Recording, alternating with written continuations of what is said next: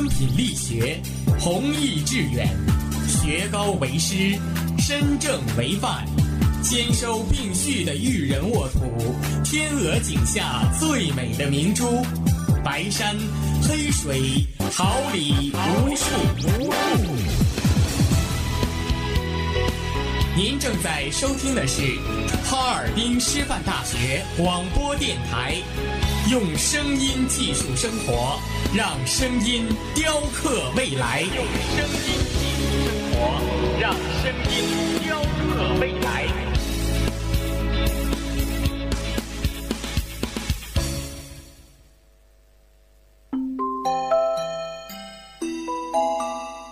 准备好了吗？Three, two, one, come on！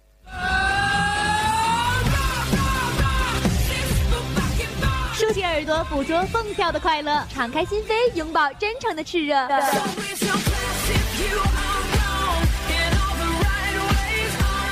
火辣不仅是一种味觉，激情不只是一种感觉。让我们一起火力全开，甩掉所有烦恼。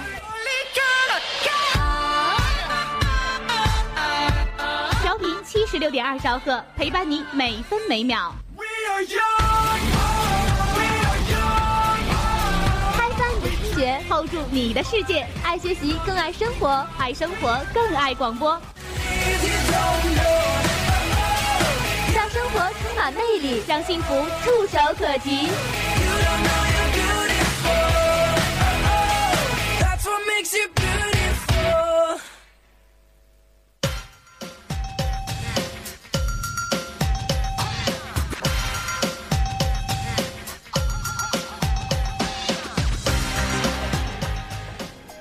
我们是发现者，为您寻找校园大事小情；我们是传播者，为您讲述校内点点滴滴。聚焦最热话题，探寻事件真谛。快乐广播，快乐生活。这里是调频七十六点二兆赫，哈尔滨师范大学广播台，每天中午为您带来的资讯零距离。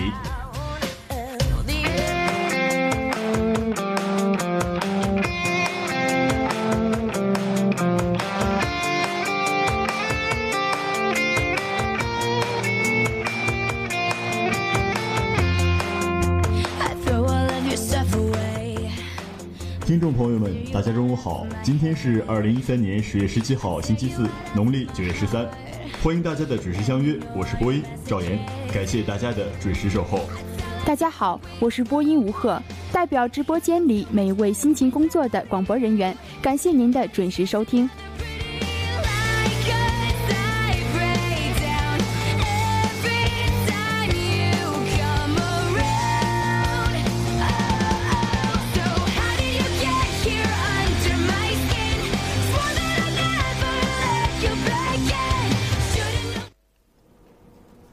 关注新闻，搞生活，让我们一同了解今天的内容提要。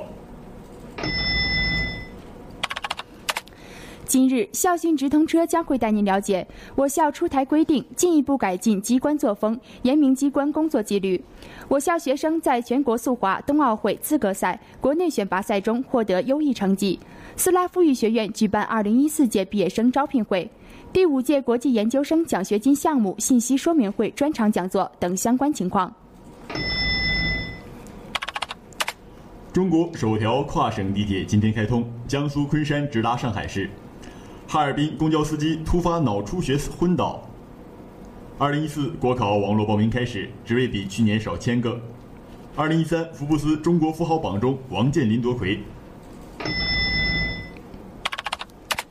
NBA 季前赛，北京站勇士胜湖人，科比扮酷，库里赢球。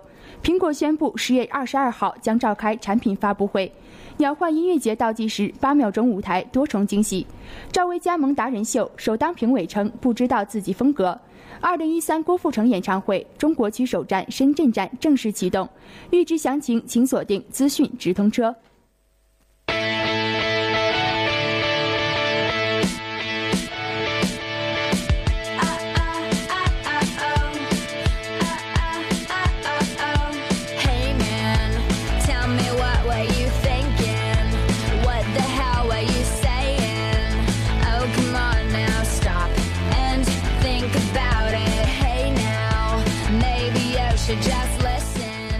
关注身边故事，分享校园趣事，一切尽在校讯直通车。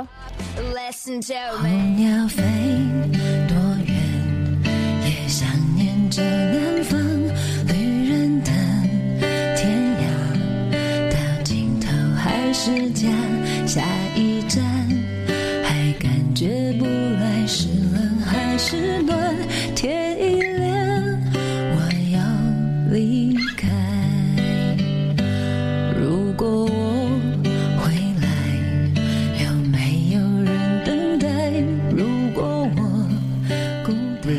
党的群众路线，切实转变机关工作作风，增加机关干部的服务意识、效率意识、责任意识和廉政意识，助力机关工作人员的良好形象。结合我校实际，学校于近期制定出台了关于进一步改进机关作风、严明机关工作纪律的若干规定。规定要求，直属机关及具有机关职能的附属单位和挂靠单位，要按照廉洁、勤政、务实、高效的要求，实行岗位责任制、首问负责制、限时办结制、服务承诺制，做到以制度管人、以制度管事、以制度促效能，从而提高工作效率。要强化机关管理，加强作风建设，通过严格考勤制度、实行告知制度等措施，使全体机关干部充分认识到加强机关工作作风建设的重要性和紧迫性，切实增强责任意识和服务意识。要加强调查研究，注重调查研究的科学性和时效性，进一步密切联系师生，提升科学决策和民主决策水平。要严格规范会议，提高会议质量。从源头杜绝文山会海，推进为民务实青年机关建设。规定指出，要实行机关作风建设领导责任制和责任追究制，并加强检查监督工作，畅通投诉监督渠道。规定还公布了投诉电话和举报热线，对违规违纪的处理进行了说明。候鸟飞多远，也想念着南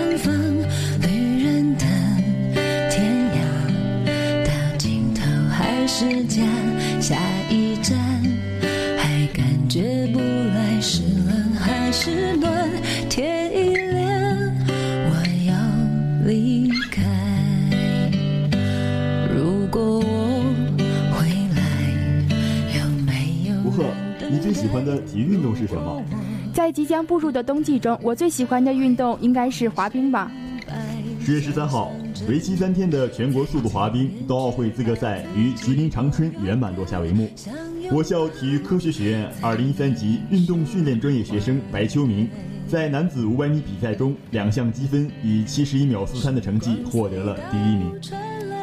二零一二级运动训练专业的学生刘一鸣，在男子一千五百米中获得第二名，一千米中获得第三名，五千米获得第三名。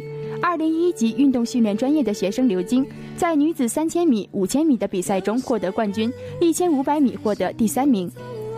本次比赛既是对我校大学生冰上课教学成果的一次集中展示，也是对我校大学生精神风貌和综合素质的一次检验。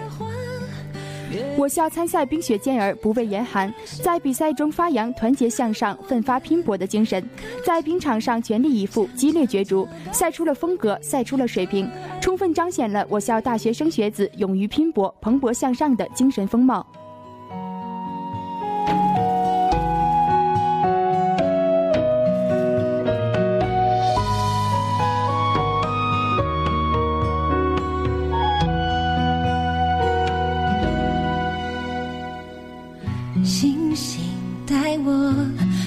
过愿望。十月十四号上午，在社科楼九一一会议室，斯拉夫语学院举办了二零一四届毕业生哈尔滨乐湖网络科技有限公司专场供需见面会。斯拉夫语学院书记王阿诺、院长赵秋野等领导和老师出席见面会。招聘会上，哈尔滨乐湖网络科技有限公司负责人介绍了公司的基本情况和招聘岗位，赵秋也介绍了学院的师资力量、人才培养情况，并与该公司商谈学生实习基地的问题，双方一致同意建立长久合作关系。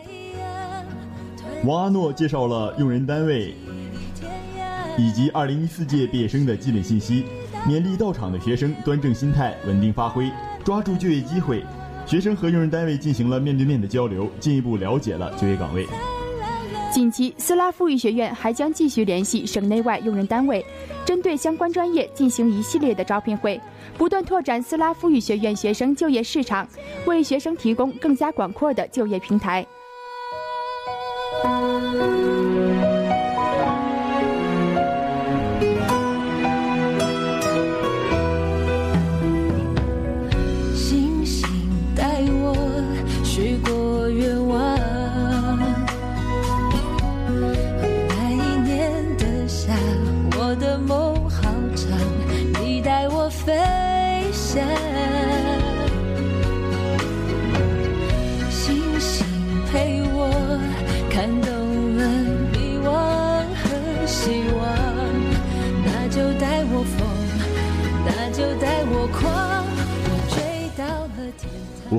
你对 IGSF 了解有多少呢？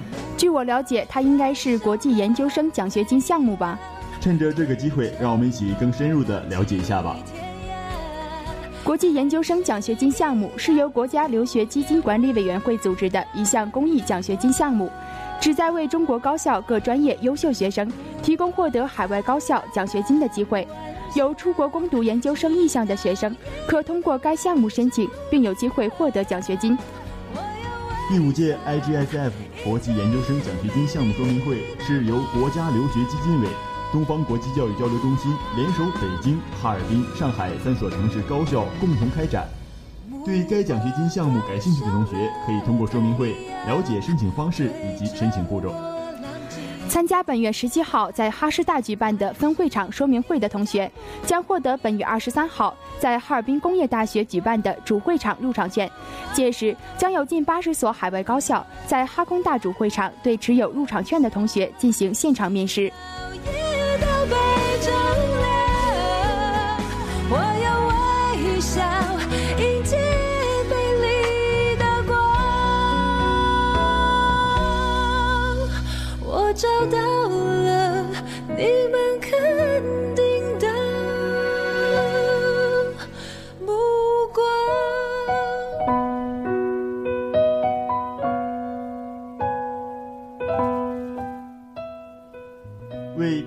广大学生的阅读量，拓宽知识面，我校开展全民读书活动。以下是对该活动的相关采访。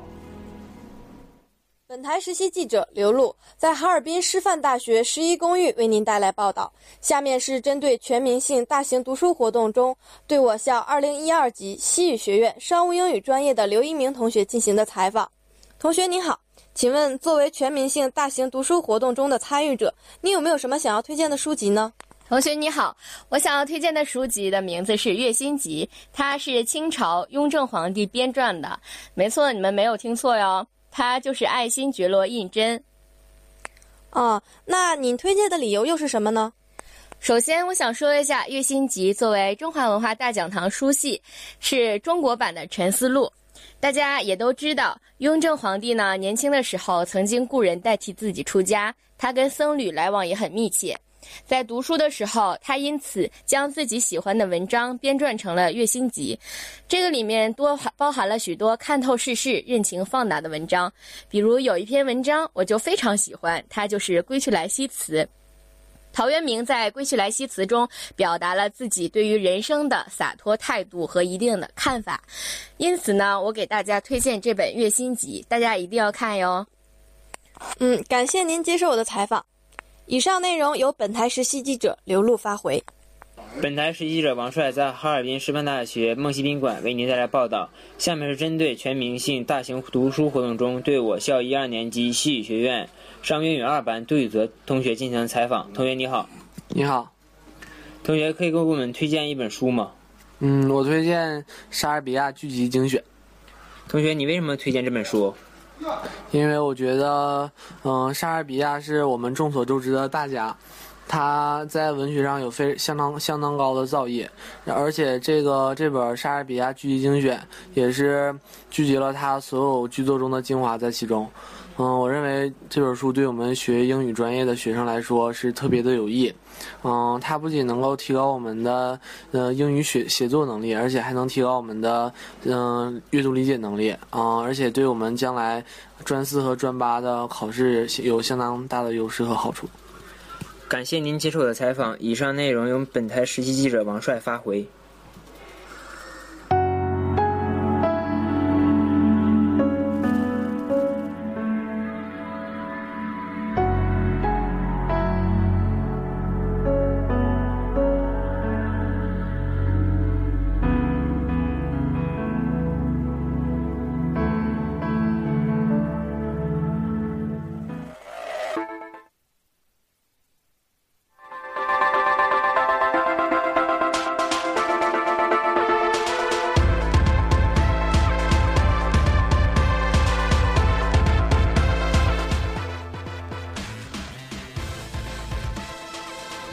实时动态，关注焦点问题，一切尽在资讯直通车。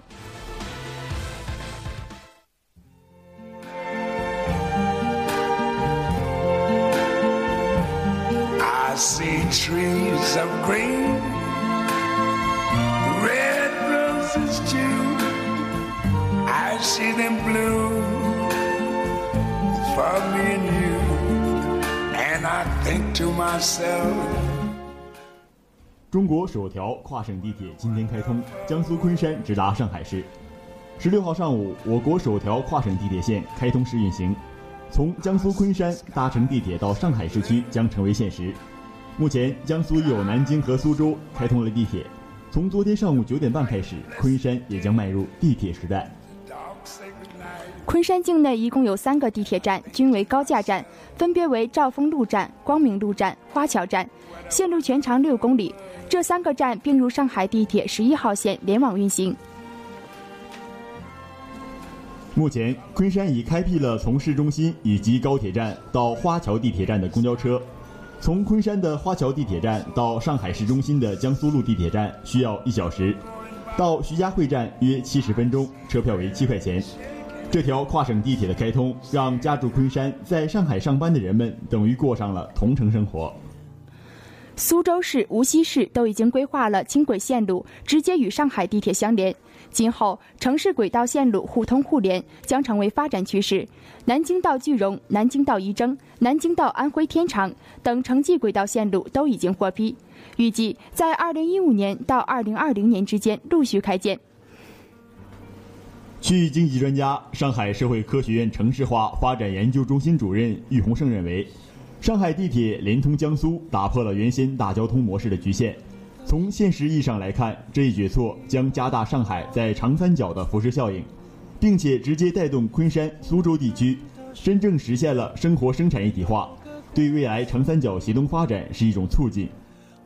专家指出，城市基础交通设施突破行政区划隔断，实现真正意义的互通，不仅提速了区域经济一体化步伐，强化了大区域的同城效应，也为正在高速发展城市轨道交通网络的全国各大城市群提供了一种跨区域互联的示范。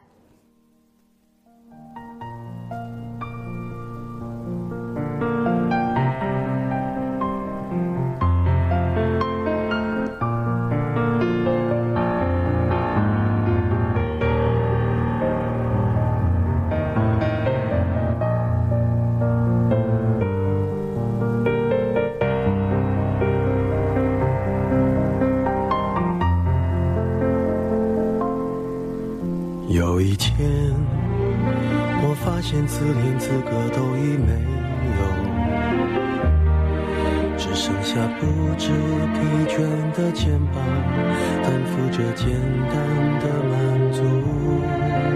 有一天，开始从平淡日子感受快乐，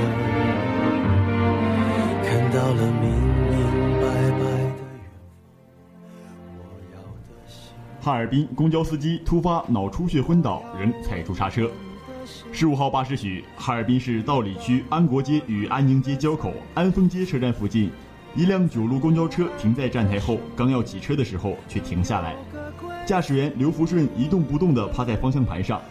救援人员赶到时，看到刘福顺已经没有意识，此时他的脚还踩在刹车板上。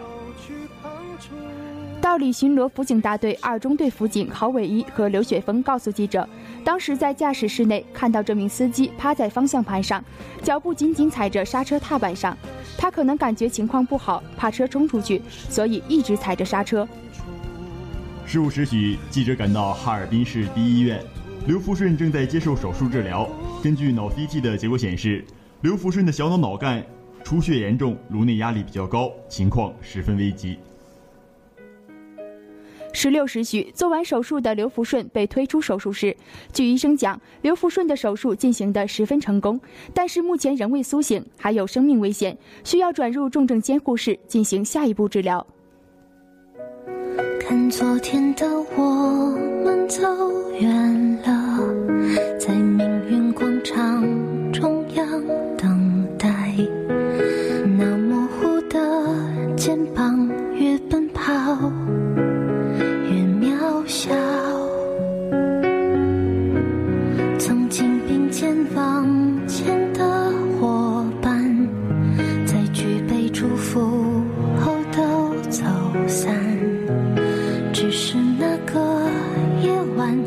深深的都留藏在心坎。长大以后，我只能奔跑。二零一四国考网络报名开始，职位比去年少千个。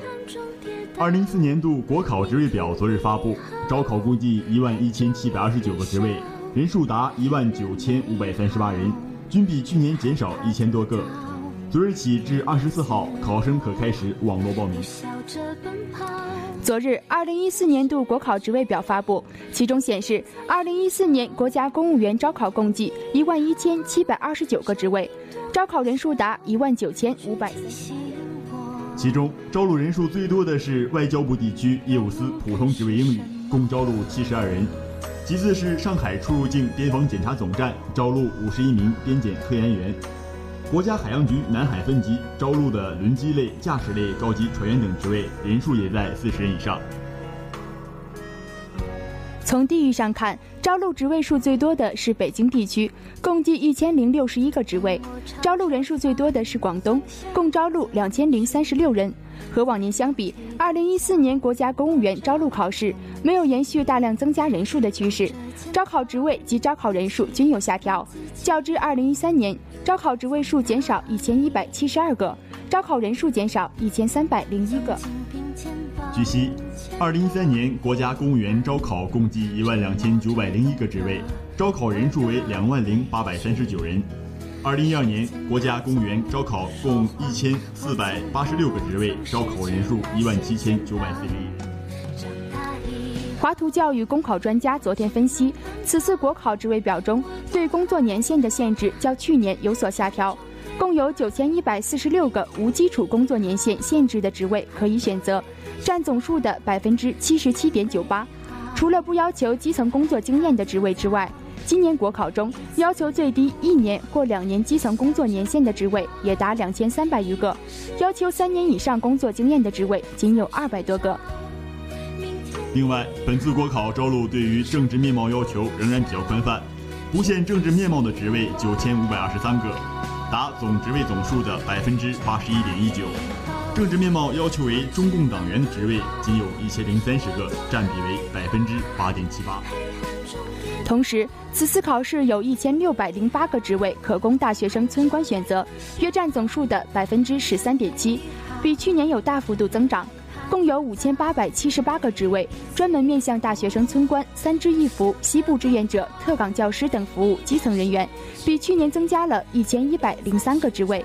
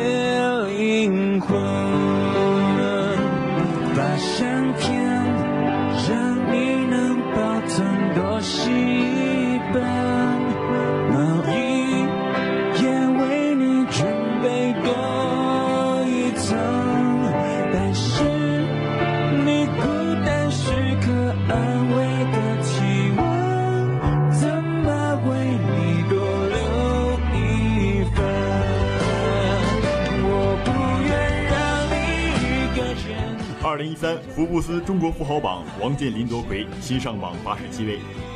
福布斯十六号发布二零一三年福布斯中国富豪榜，万达集团的王健林超越去年首富娃哈哈创始人宗庆后列居榜首，而宗庆后今年则位列第二位。排在第三位的是中国第一大网络搜索引擎的公司百度创始人 CEO 李彦宏，其中亿万富翁达到一百六十八名，创历史新高。今年的福布斯中国富豪榜收录了创纪录的一百六十八名亿万富豪，相较于前一年的一百一十三名出现大幅提升。中国排名前四百位的富豪总财富达三万四千七百四十六亿人民币，飙升百分之三十五。前一百位富豪的净资产总计一万九千二百七十六亿人民币，激增百分之四十四。福布斯杂志社高级编辑、福布斯亚洲上海分社社长范鲁贤表示。该榜单从根本上反映了今年中国经济中的很多增长领域，例如互联网、汽车、娱乐与房地产。从一个层面上看，中国财富的迅速增长与中国经济的放缓之间似乎存在脱节，但它还是反映了实体经济中正在发生的情况，以及精明的企业家从中获利的能力。今年雄踞榜首的是大连万达集团董事长王健林，他凭借八百六十亿人民币的净资产，首次登上榜首。较上一年的四百八十八亿人民币大幅提升，这有赖于中国房地产价格的回升，以及他在国内外向娱乐领域的大举进军。今年的中国富豪榜上有八十七位上榜富豪，并未出现在去年的榜单中，这也体现出中国创富运动的健康活力。在上榜新贵中最突出的有能源行业亿万富翁李豪军，他凭借六百六十五亿人民币净资产，一举摘得榜单的第四席。习惯你满足的眼神，只是我最后一个奢求的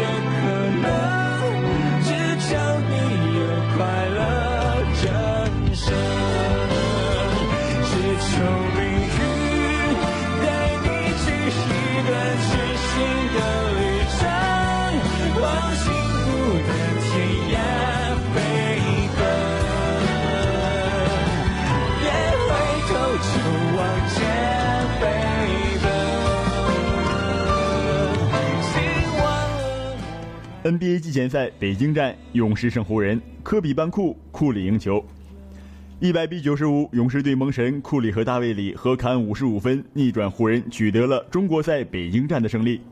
近日备受中国球迷关注的 NBA 季前赛中国赛在北京五棵松体育馆进行，湖人当家球星科比由于处于伤痛恢复期，只能西装革履在场边观战，而姚明、孙悦也出现在了比赛的现场。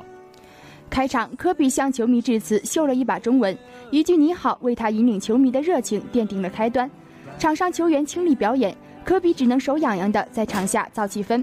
每次镜头切到科比时，都会引爆全场。科比也很会给面子的绽放笑容，只要科比笑一笑，五棵松就疯狂了。现场解说有调侃说，科比主要是负责耍帅的。赛前谈到自己的伤势，科比表示好多了。我现在感觉非常见鬼的好，我决定出来试试，在场上移动下。科比甚至还表示，如果这是一场季后赛或者总决赛，我可能会上场。全场比赛，科比都在和身边的队友谈笑风生，但也不忘关注比赛。上半场看到队友精彩表现，他就禁不住做出握拳的动作。第三节六分五十七秒，当尼克杨在侧翼接史蒂夫传球。果断出手命中三分球时，科比更是一脸惊讶的表情。就比赛而言，湖人从第一节开始就一直领先，但防守漏洞一直都是困扰湖人的最大软肋。令人期待的另一个看点就是蒙神库里，球迷们都想看看他那变态准的三分球，但他却迟迟进入不了状态。以往神准的库里频频出手，也屡屡打铁，直到第四节，库里才找回了手感，延续以往的变态准，接连出手三分球，反超了比分，帮助球队逆转湖人，取得了胜利。结束北京站后，两支球队还将转场上海，进行下一场中国赛的比赛。虽然不知道下一场湖人是赢是输，不过科比肯定还会是全场最出风头的人。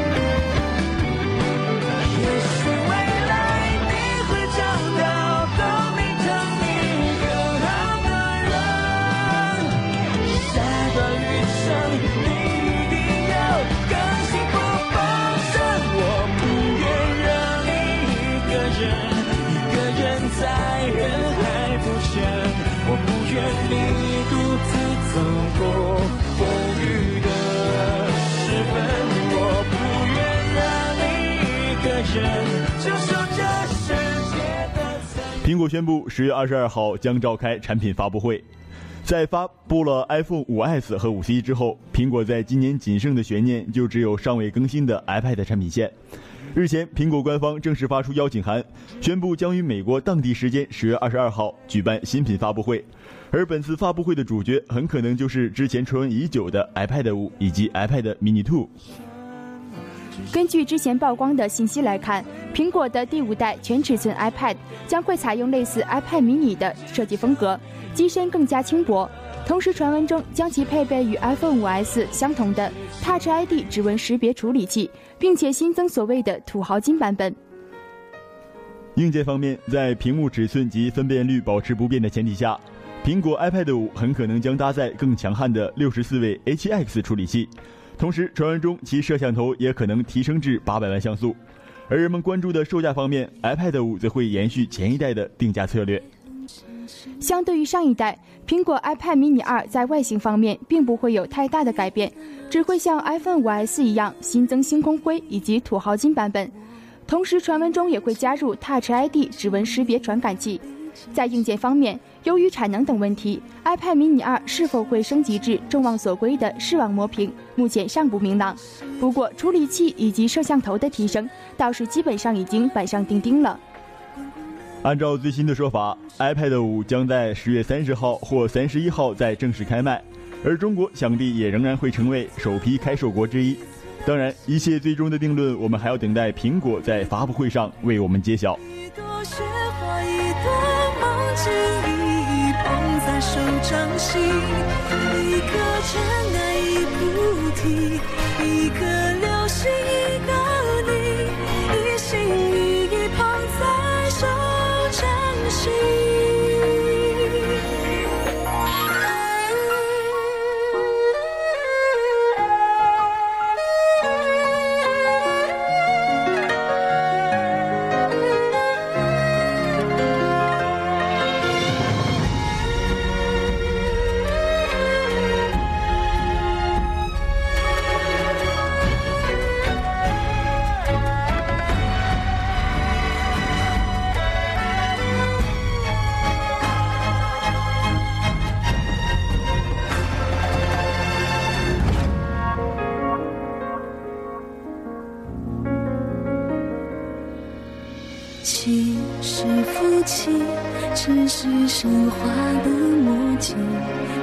一起息只能在等一世纪。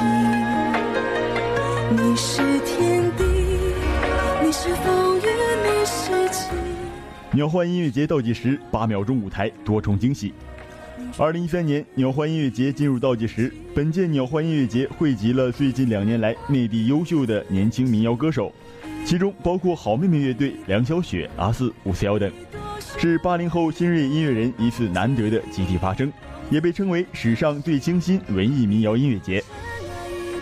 此外，今年的鸟欢音乐节还与微视合作八秒钟舞台，为所有热爱音乐的朋友提供亲自参与音乐创想的乐趣。八秒钟能做什么？八秒钟能做一部手机超短剧，八秒钟能做一部音乐节宣传片，八秒钟能拍一部动画片。八秒钟能做很多事情，就像几年前大家都不相信一百四十个字的微博能改变生活方式一样，八秒钟也将是一次表达方式的革命。这次八秒钟舞台的活动非常丰富，所有参加音乐节的朋友都可以登台表演，并通过八秒钟的个人展示，把自己最有趣、最有创意的一面展示给大家。另外，鸟话音乐节还将通过八秒钟舞台。征集到的视频集合成主题曲《微光》的 MV，让八秒钟的创意汇集成一首歌的精彩。这次鸟欢音乐节的八秒钟舞台为参与的朋友准备了多重惊喜，有特别的礼物，也有特别的环节。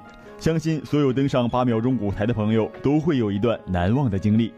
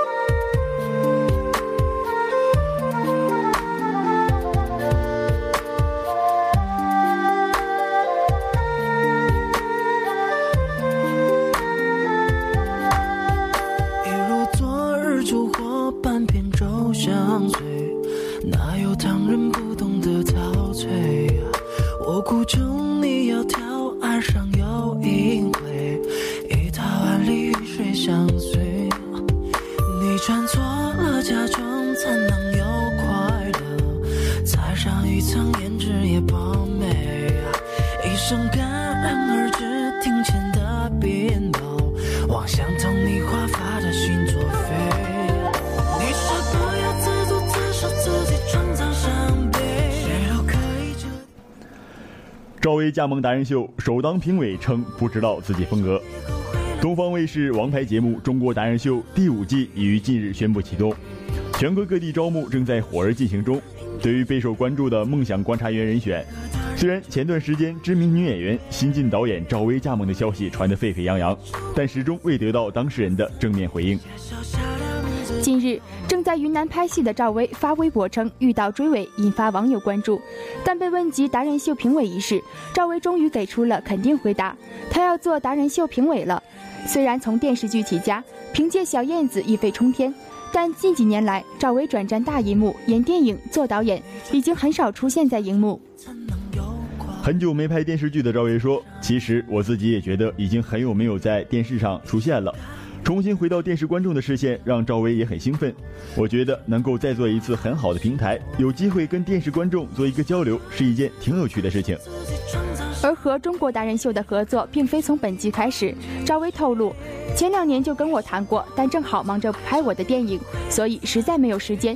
赵薇在接受采访谈到评委这一新角色时说：“我希望做每一件事，它都是有趣的。对于一个像达人秀这样的节目，我觉得需要给观众传达的东西也应该是有趣的、有意思的，然后给大家一些开阔的眼界和想法。”对于自己究竟会是何种风格的评委，赵薇卖起了关子。总之，非常值得大家期待，因为我也完全不知道是啥风格。电影明年才开拍，所以有机会和达人秀继续之前的一些事情，能够和达人秀续缘，让赵薇也很开心。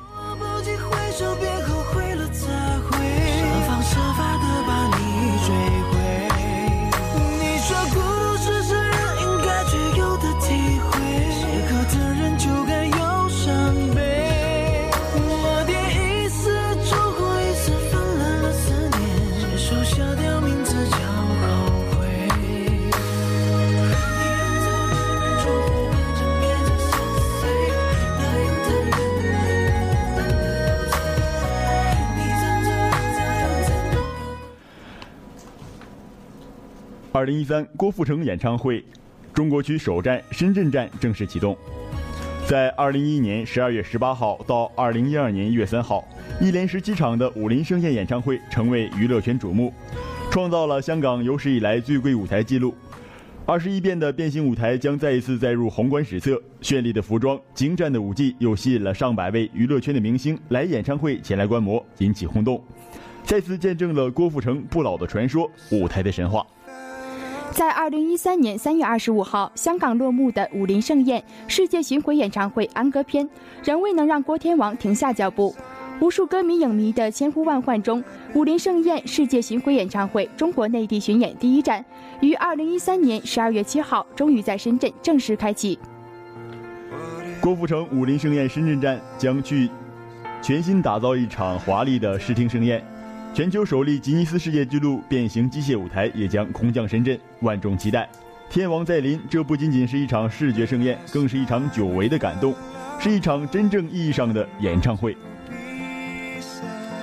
舞台王者郭富城武林盛宴世界巡回演唱会中国区深圳站，二零一三年十二月七号，深圳湾体育场蓄势待发，紧接着将跨年度的展开内地巡演，北京、上海、南京、广州。长沙、厦门等各大城市陆续上演，国内歌迷终于可有机会零距离感受一代天王的独特魅力，让我们共同期待天王郭富城为我们带来动感十足的视听盛宴。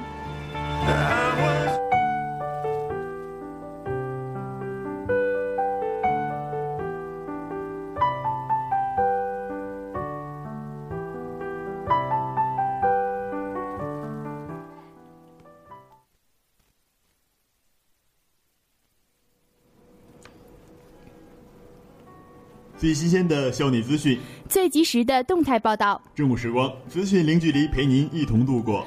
正午时光，让资讯与您零距离。播音吴鹤、赵岩，代表监制陪同，编辑李娜，导播周晓楠，办公室邓小燕、魏雨欣，网络部石婉莹、刘宠、徐高歌。感谢大家的准时收听，下周的同一时间我们不见不散。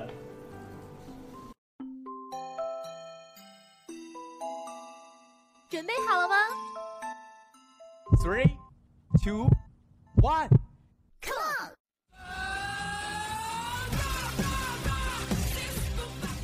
竖起耳朵，捕捉蹦跳的快乐；敞开心扉，拥抱真诚的炽热。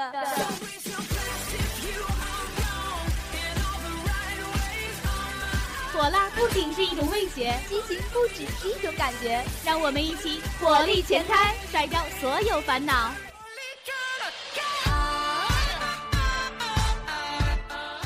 七十六点二兆赫，陪伴你每分每秒。